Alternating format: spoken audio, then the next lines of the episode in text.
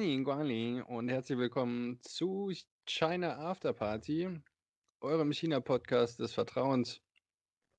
Wir sind drei Sinologen im besten Alter und wir werden hier ganz locker über unsere China-Erfahrungen erzählen und mir digital gegenüber sitzen Patrick und Alex. Ich bin der Kolja und ähm, damit ihr wisst, mit wem ihr es zu tun habt, erzählen wir euch eine Kleinigkeit über uns selbst. Ich fange einfach mal an. Und zwar habe ich 2010 mein Sinologiestudium angefangen. 2011 war ich das erste Mal ähm, auf dem Festland bei einer, ja, im Grunde genommen 0815 Rundreise, zwei Wochen. War aber sehr schön. 2012 war ich dann das erste Mal auf Taiwan für zwei Monate. Da habe ich ein Praktikum bei Swan Panasia gemacht. Das ist eine Firma, die Karten- und Brettspiele vertreibt. Und da habe ich äh, für ein chinesischsprachiges Publikum Karten- und Brettspiele erklärt. Das war sehr kurzweilig. 2013 bis 2017 habe ich dann in Shanghai gelebt. Und inzwischen ähm, sowohl meinen Bachelor als auch meinen Master abgeschlossen und bin freiberuflich als Lehrer für chinesische Kalligrafie unterwegs. Meine erste Kunstausstellung hatte ich 2019, 2020 in Bielefeld. Ja, und China lässt mich, auch wenn ich wieder in Deutschland bin, ähm, nicht mehr los. Patrick, wie sieht es bei dir aus? Wer bist du? Ja, äh, schöne Grüße auch von mir an unsere Zuhörer. Kohle hat mich schon äh, benannt quasi. Ich bin Patrick, ich habe 2000, jetzt muss ich mal kurz überlegen, weil ich angefangen habe zu studieren. Ich glaube 2008. 2008 bis 2011 habe ich den Bachelor gemacht in Sinologie. Bin dann 2011 bis 2012 in China gewesen, im wunderschönen Nanjing an der Nanjing University, um dort ein freiwilliges Auslandsstudium zu absolvieren, ganz einfach, um eben äh, nochmal meine chinesischen Language Skills äh, zu tunen und bin dann äh, zurück nach Deutschland, um meinen Master zu machen, den ich 2015 dann abgeschlossen habe. Ich bin zwischenzeitlich von 2014, nee, 2013 bis 2014 nochmal in Shanghai gewesen, um dort am Goethe-Institut, am vermeintlichen, ein Praktikum zu machen. Vermeintlich sage ich hier, weil eigentlich ist es äh, die Kulturabteilung des deutschen Generalkonsulats in Vertretung für das Goethe-Institut. Und nach meinem Bachelor habe ich unter anderem für das Chinesische Kulturzentrum in Berlin gearbeitet. Die gehören zur Kulturabteilung der chinesischen Botschaft hier. Und ähm, das war sehr spannend, weil man da eben äh, seine Arbeit aus der kulturellen Perspektive und politischen Perspektive ähm, mitbekommen hat, beziehungsweise die eben so gestaltet wurde. Und äh, man hat viele, viele Eindrücke gewonnen, war sehr spannend. Und ähm, danach war ich dann noch für ein chinesisches Unternehmen tätig. Und ähm, aktuell ist es so, dass ich ähm, auch privat fast jährlich immer mal nach China wieder runterreise, um da eben meinen, äh, ja, weiß nicht, meinem, meinem Hobby zu frönen. Ich würde jetzt mal sagen, China ist mein Hobby, äh, nicht nur der Beruf. Und äh, von daher ähm, sehe ich dann auch, wie sich China wandelt und was sich da aktuell so tut. Dann fehlt, glaube ich, noch der Alex im Bunde, ne? Ja, hallo. Äh, ja, ich bin Alex und ähm, ja, ich habe auch Sinologie studiert und ich war auch schon mal in China und auch schon mal in Taiwan oder auf Taiwan oder wie man es auch immer nennen will. Ähm, ja, keine Ahnung. Also ich habe jetzt keine Lust, so wie bei den beiden Vorrednern, meinen ganzen Lebenslauf zu erzählen. Und darum belasse ich das mal. Aber ich habe auch relativ lange studiert, deswegen darüber möchte ich nicht so gerne reden. Ein Punkt bei mir. Und äh, es ist auch privat. also, okay, aber äh, du warst trotzdem derjenige, glaube ich, der als letztes noch in äh, China von uns war, ne? Boah, und das ist, das ist, äh, ich habe so überlegt, 2011, ne? Das war ja meine erste China-Rundreise, das ist auch schon wieder zehn Jahre her, ey, Wahnsinn. Wie, ähm, war das denn bei euch? Was habt ihr eigentlich so erwartet, bevor ihr nach China gekommen seid? Also bei mir ist es so, dass ich ja 2010 mein Studium angefangen habe und ja vorher keinerlei China-Erfahrung hatte. Also de facto habe ich ein Studium angefangen, von dem ich keinerlei Ahnung habe, ob ich das Land mag oder nicht. Ähm, Und äh, das fand ich, fand ich sehr spannend. Meine einzigen Erfahrungen vorher war wirklich ähm, so, so ein paar Jackie Chan Kung-Fu-Filme. Und äh, ich glaube nicht, dass das jetzt wirklich das reale China widerspiegelt, äh, vor allem nicht in der heutigen Zeit. Leider nicht, leider nicht. Aber äh, ja, das äh, wusste ich dann natürlich auch, dass ich darauf nicht so bauen kann wahrscheinlich. Aber ähm, was ich zum Beispiel total spannend fand, war so für mich ähm, die Erfahrung, ich habe mir versucht, relativ wenig Erwartungen vorher zu machen, weil ich dachte, die, die können sowieso nur falsch sein. Ähm, und habe aber gemerkt, dass ich unbewusst trotzdem natürlich welche habe. Ja, ich glaube, jeder hat irgendwelche Vorurteile. Äh, Vorurteile klingt so negativ behaftet, aber ich glaube, jeder ähm, glaubt einfach, dass die Dinge irgendwie sind, selbst wenn ihm das nicht so klar ist. Und ich fand es spannend bei mir, äh, ich war am, am geschocktesten sozusagen ähm, von der Vegetation in China.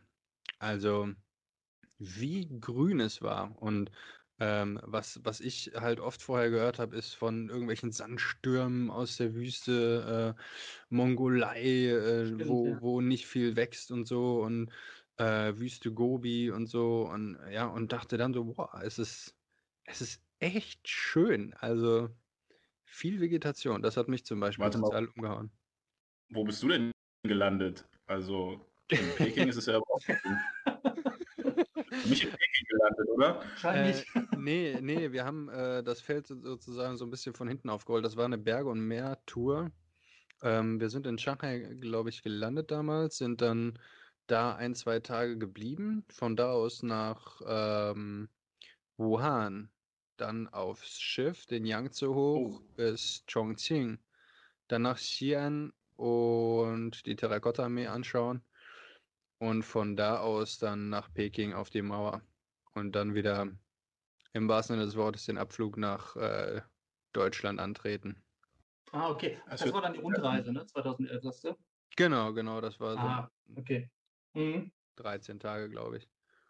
Ja, äh, interessanter Punkt, den du gerade angesprochen hast, und zwar das mit den Erwartungen, ähm, dass du im Endeffekt gar nicht so etwas speziell erwarten konntest, äh, weil du eben, wie gesagt, nur das irgendwie aus dem Fernsehen kennst oder so.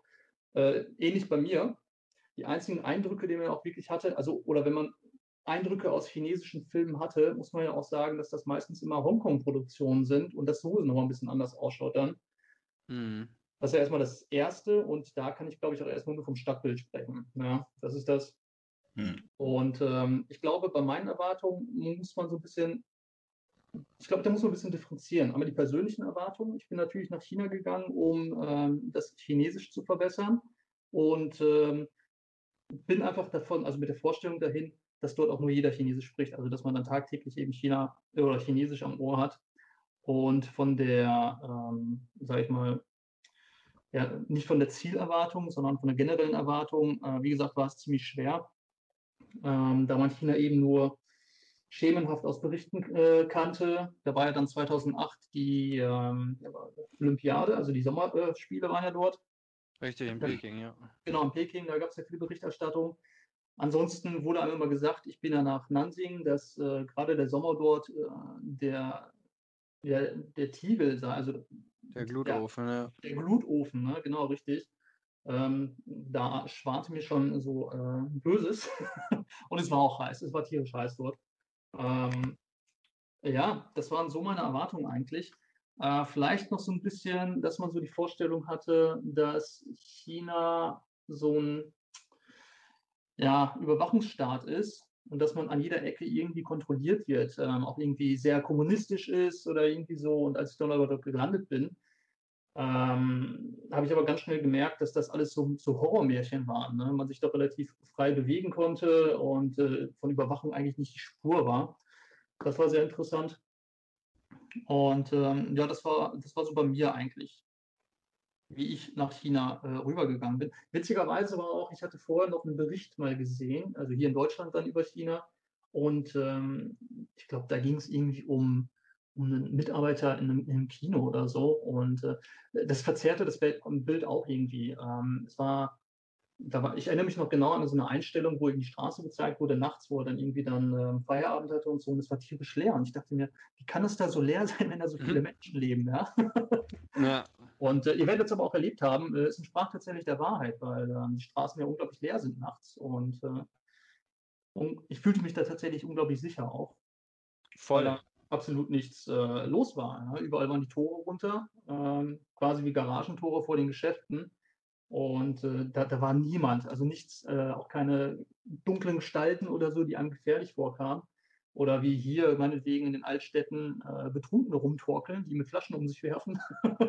das gab es ja. ja auch nicht. Ja. Total. Es liegt überhaupt nicht so diese Stimmung in der Luft, finde ich, die man in vielen deutschen Städten abends hat. Gerade dann, wenn man am Stadtzentrum oder am Bahnhof oder sowas ist und wo dann Leute rumlungern, denen man äh, eigentlich ja. nicht gerne begegnen möchte und so. Das war in China überhaupt nicht. Also ich habe immer äh, ähm, das Gefühl gehabt, man könnte nachts nackt betrunken in der Mitte der Straße liegen und äh, ja. die Leute würden, wenn überhaupt jemand vorbeikommt, äh, eher fragen, ob sie helfen können. Also ähm, äh, ja. äh, Gott sei Dank war ich nie in der Situation. Also, aber äh, ich würde es definitiv äh, sicherer und, und angenehmer einschätzen als die Situation in vielen Städten, in denen ich war in Deutschland, ja. Ah, was ich krass fand, war, dass ich einerseits dachte auch, ähm, wie du, dass ich denke, boah, ich muss schon ähm, jeden Tag bestimmt Chinesisch sprechen und so. Ähm, und andererseits fand ich äh, für so ein internationales Aushängeschild wie Shanghai, ähm, haben die Leute immer noch ziemlich schlecht Englisch gesprochen. Mhm. Also, ähm, wie gesagt, ich, wir haben ja Gott sei Dank das Chinesische, äh, dessen wir uns bedienen können, aber trotzdem, ähm, so in, in manchen Situationen ähm, dachte ich mir schon so von wegen, hey, hier sind so viele Nicht-Chinesen und, und so viele englischsprachige Leute, das ist schon ungewöhnlich, dass ähm, hier wirklich so ein niedriger Englischpegel ist. Andererseits finde ich es wieder erstaunlich, wie viel Englisch man im Straßenbild gesehen hat. Also, dass ja. eigentlich alle Straßennamen äh, aus dem Chinesischen transkribiert wurden, entweder in Pinyin und dann halt mit Road hinten oder mhm. ja, äh, viel, viele andere äh, Gegebenheiten auch noch auf Englisch. Das fand ich äh, wiederum ziemlich cool. Also, das kenne ich nicht von vielen Städten in, in Deutschland so. Total, ja. Ja, ich gebe dir recht, ich äh, muss hier auch nochmal hinzufügen, ich hatte auch ein bisschen Sorge, bevor ich nach China geflogen bin, bezüglich der Sprache. Nicht, äh, dass man sich nicht verständigen kann, sondern mit der Vorstellung, ich bin jetzt ein Jahr dort und ich habe jeden Tag nur Chinesisch am Ohr. Sei es im Alltag, äh, über Medien oder was weiß ich. So, ähm, ich hatte schon vorab irgendwie so eine Art klaustrophobisches Gefühl. Ah, krass. Dass man äh, sich eventuell da so ein bisschen ähm, eingeschlossen fühlt. Ja, mhm. Alleine irgendwie. Ich kann jetzt im Vorfeld schon verraten, das hatte ich dann vor Ort natürlich nicht. Ja. Gott sei Dank. Aber ich gebe dir recht, das mit dem Englisch tatsächlich für Shanghai äh, war überraschend niedriges Niveau vorhanden. Ja, das äh, total. Und äh, ich war ja in Nansing und da war das Niveau noch niedriger. Also da hat mhm. kaum jemand Englisch gesprochen zu dem Zeitpunkt. Also ich betone nochmal, das war 2011. Ich glaube, da hat sich mittlerweile auch einiges getan weil ja auch das überall chinesische Schulen ja. aufgepoppt sind und äh, gerade in der Generation die, äh, die Kinder, die Jugend äh, zu diesen Englischschulen äh, geschickt wurden. Ich glaube, da hat sich jetzt sehr, sehr viel getan. Und ähm, ja. Und gerade im schnelllebigen China. Ne? Äh, ich glaube, ja. in der Businesswelt ist das nochmal ein bisschen anders. Ich glaube, äh, in der Businesswelt ist es schon so, dass der Englischpegel noch ein bisschen besser ist. Also ich glaube, das ist im Deutschen ja ähnlich, dass ähm, wenn wir jetzt auf der Straße jemandem begegnen, den wir nicht kennen und den direkt auf Englisch ansprechen, ich glaube, da könnten erstmal ein paar Antworten kommen, aber man bräuchte ein bisschen Zeit, um reinzukommen. Ähm, obwohl wir ja Englisch hier in, schon auch äh, inzwischen in der Grundschule als Unterrichtsfach haben. Ja. Aber ja, das kriegt man natürlich so im Alltag in China dann nicht so mit, wenn man nicht gerade drin ist in der Businesswelt. Ähm, ja, und von wegen schnelllebiges China, genau wie du sagst, ne, 2011 äh, ist ja schon wieder ewig lange her sozusagen. Mhm. Ähm, ich ich hab, äh, fand das immer so krass ähm, auf dem Weg zur Arbeit morgens. Ich war immer eine Stunde unterwegs und habe mir dann natürlich immer wieder äh, die Läden angeguckt und so weiter.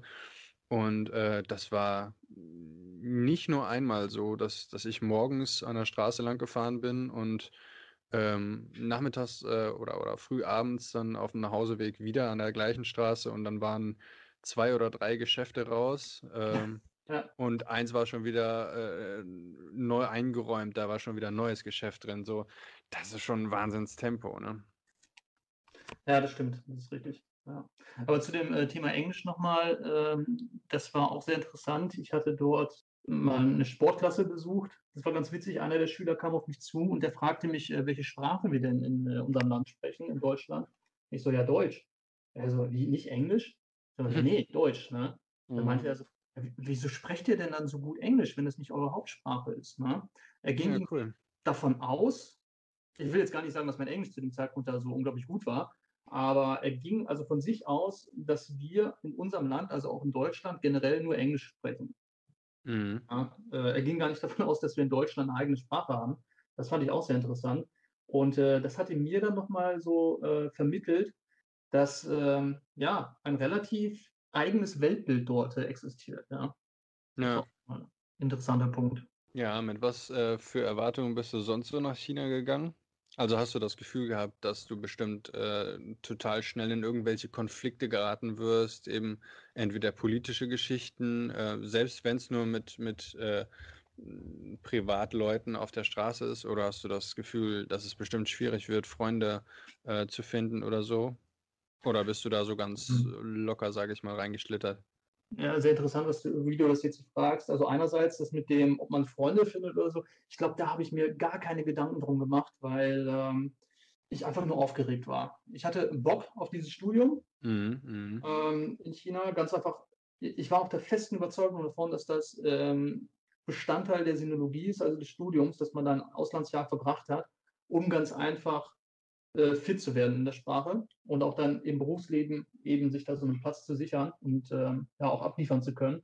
Und das andere war ja eben, ich hatte es vorhin angesprochen, mit dem Überwachungsstaat, mit dem politischen, da hatte man schon so ein bisschen Sorgen, dass man zumindest auf der Straße aufpassen muss, was man erwähnt. Ja, wir wissen, es gibt da äh, politische Konfliktherde, die auch jetzt gerade top aktuell sind.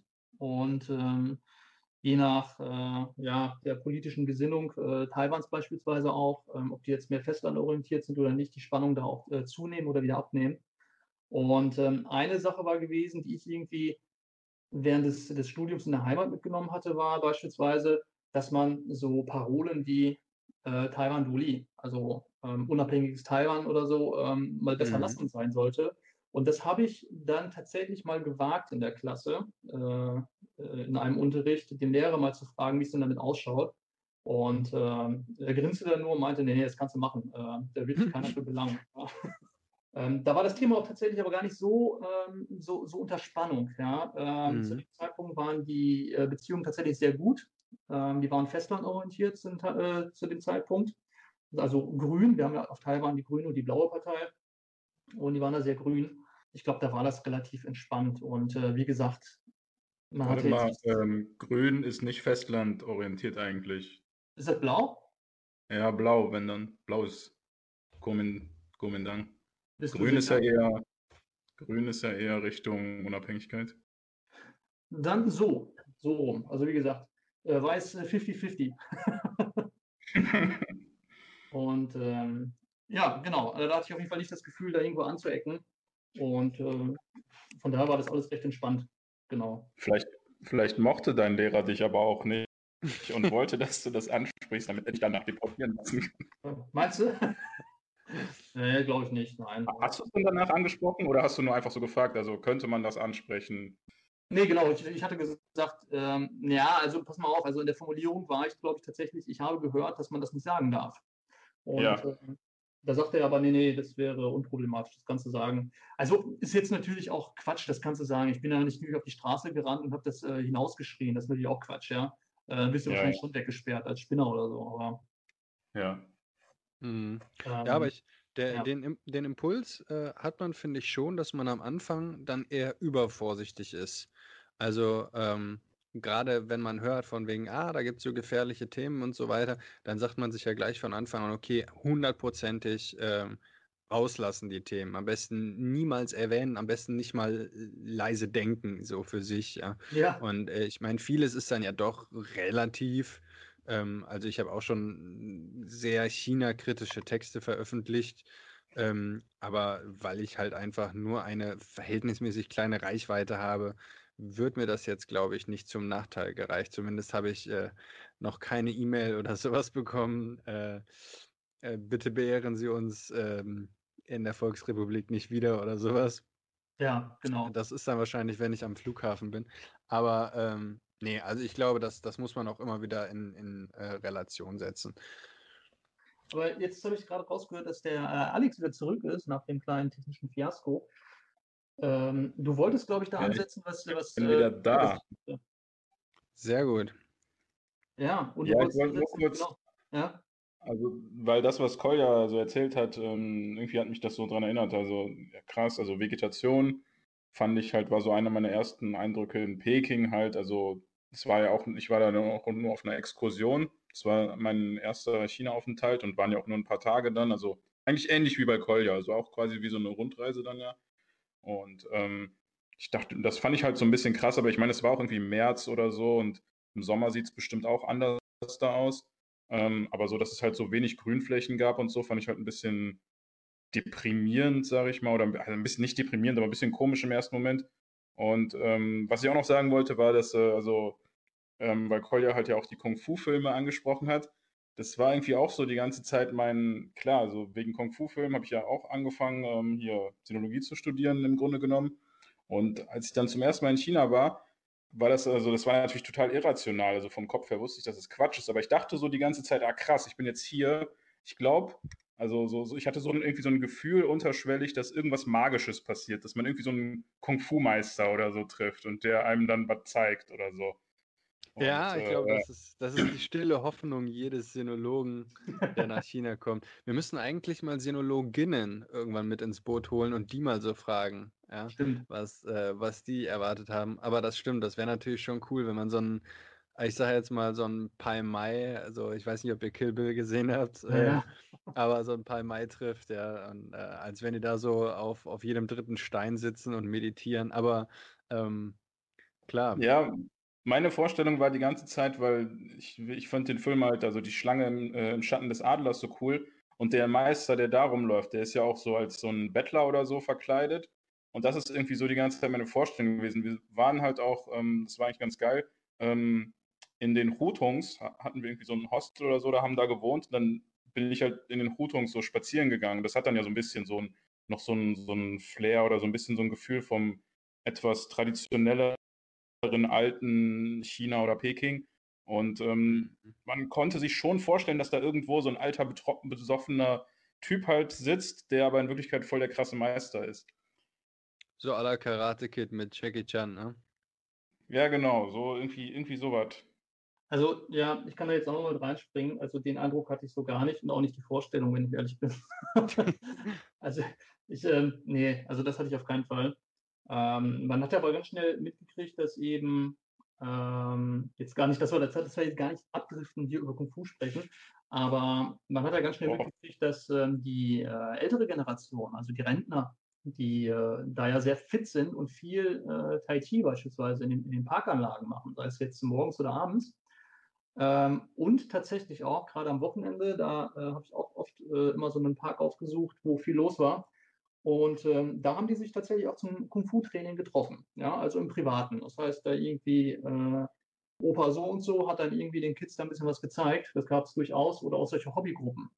Und Mhm. mit denen hat man sich auch zum Teil ein bisschen unterhalten.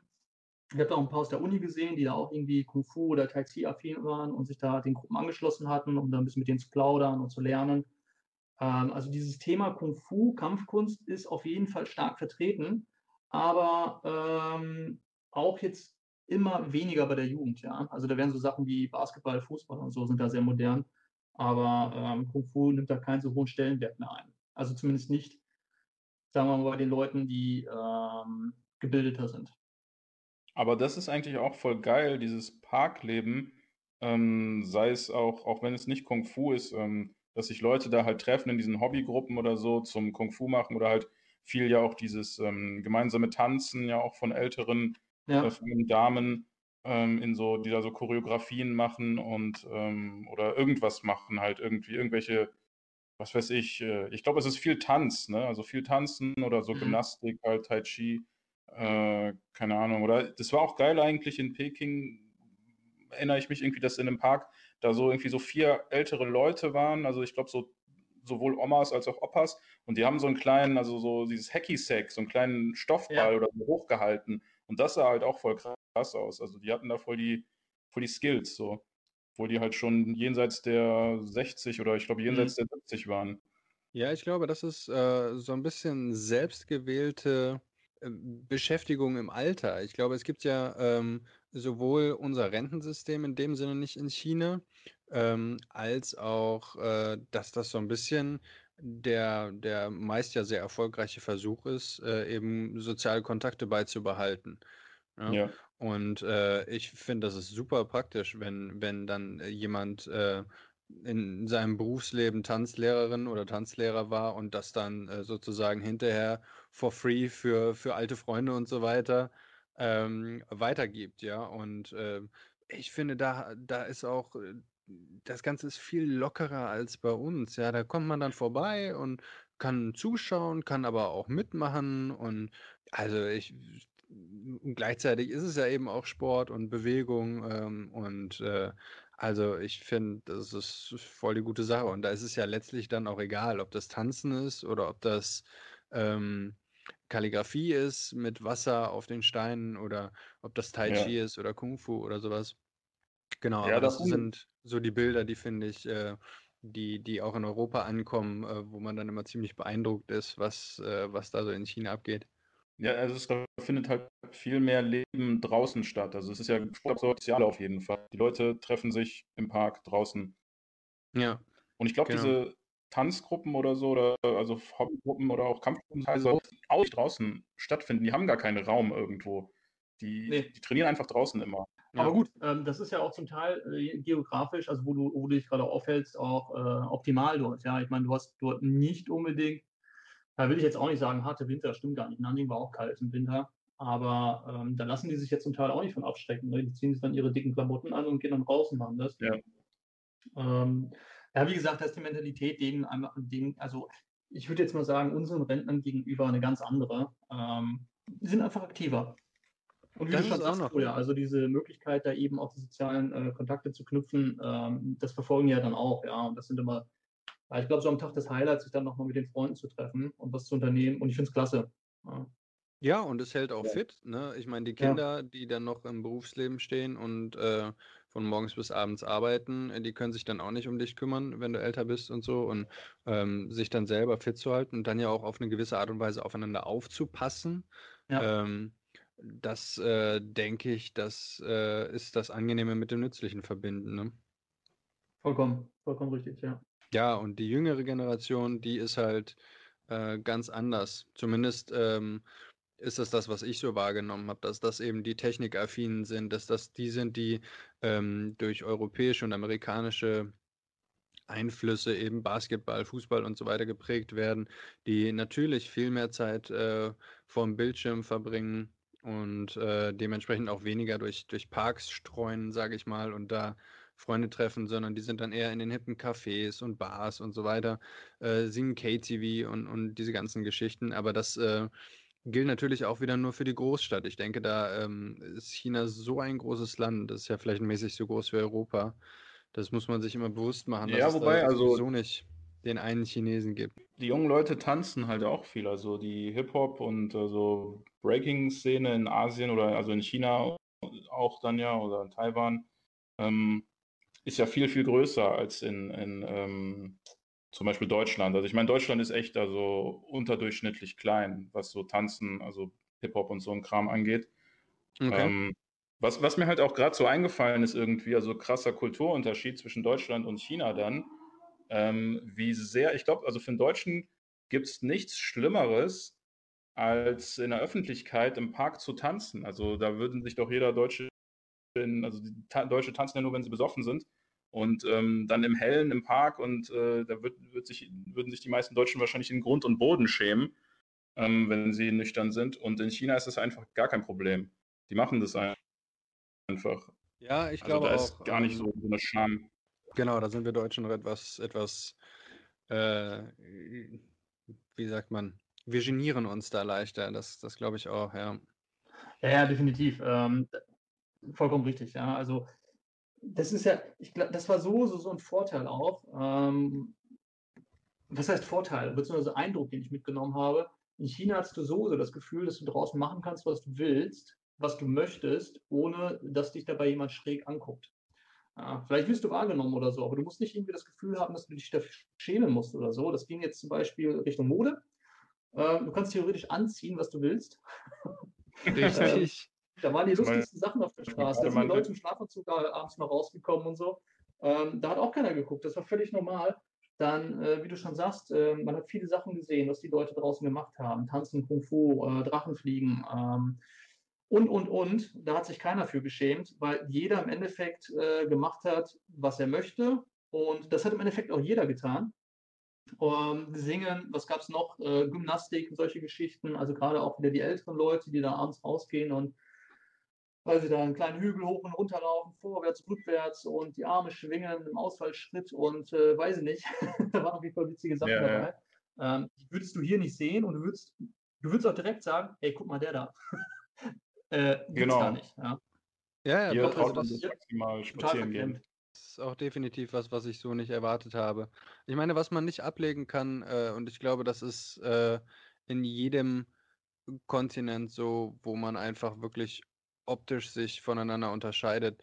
Äh, wir können halt nicht sozusagen unser europäisches Aussehen ablegen oder unser westliches, aber ähm, äh, trotzdem äh, finde ich, hat einen das nicht, äh, hat mir das nicht das Gefühl gegeben, dass ich deswegen ähm, ja, weniger wert bin, das klingt so hart, aber ihr wisst, was ich meine. Also, dass, dass, es, dass, dass es deswegen einen Unterschied macht. So, ich fand eher im Gegenteil. Also, ähm, meistens, wenn ich dann irgendwo im Restaurant war oder sowas und, und ähm, dann am Bestellen war, dann haben die gleich erkannt, ah, okay, Ausländer, äh, dann wollen wir es mal auf Englisch versuchen. Ja, und äh, das finde ich zum Beispiel. Ähm, ist ein total feiner chinesischer Zug. Äh, natürlich, wenn man dann äh, auf Chinesisch antwortet, dann sind die sehr dankbar. Auch äh, ist zumindest so meine Erfahrung gewesen, äh, dass man dann auf Chinesisch sprechen darf und so weiter.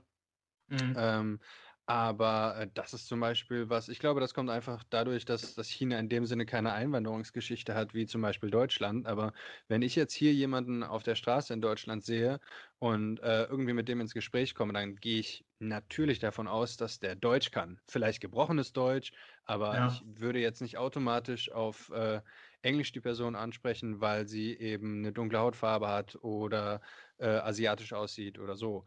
Ähm, so, und das, äh, diese Denke einfach ist ja schon völlig unterschiedlich und deswegen ähm, fangen solche Gespräche schon gleich mit einem ganz anderen Vorzeichen an. Und ich finde, das ist auch eine Form von Respekt, äh, die da mir gegenüber, der ich ja eigentlich der Gast bin und der sich dann ähm, an die, die lokalen Regeln halten sollte, entgegengebracht wird, nämlich dass man mir äh, auf Englisch begegnet und dass das äh, finde ich, das müssen wir Ausländer in, in China schon auch zu schätzen wissen. So. Definitiv, ja, da hast du vollkommen recht.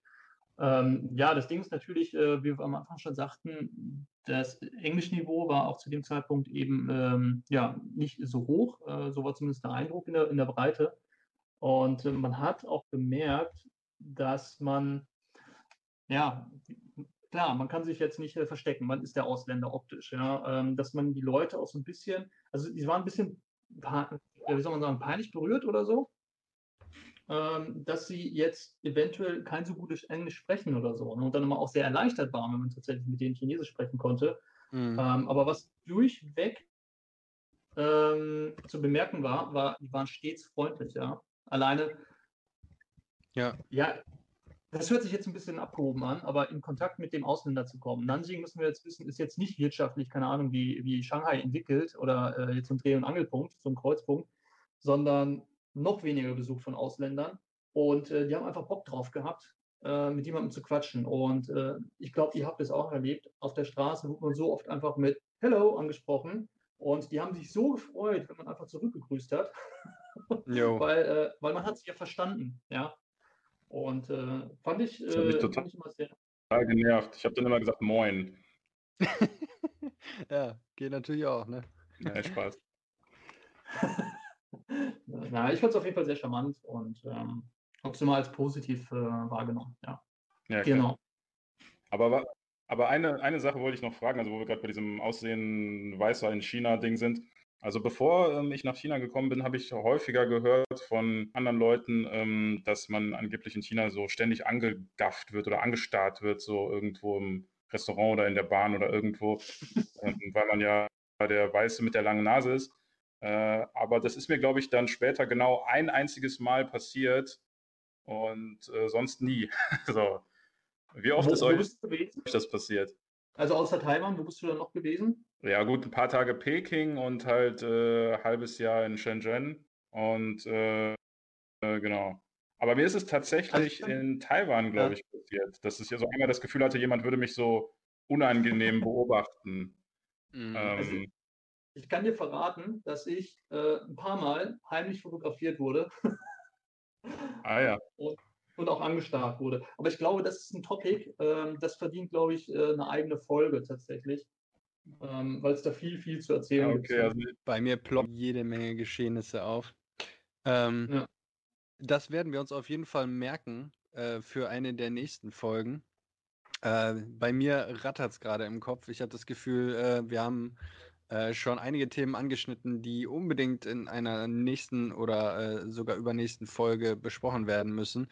Deswegen würde ich sagen, wir machen für heute, glaube ich, langsam Schluss und gucken erstmal, wie wir unsere Gedanken sammeln.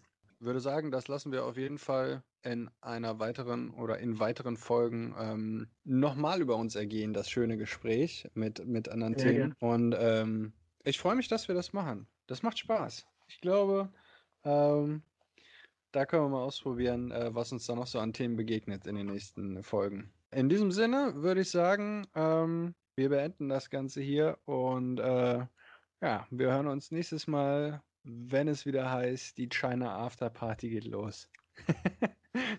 in diesem Sinne, macht's gut, Männer. Ciao, ciao. Schönen Abend. ciao und sei GN.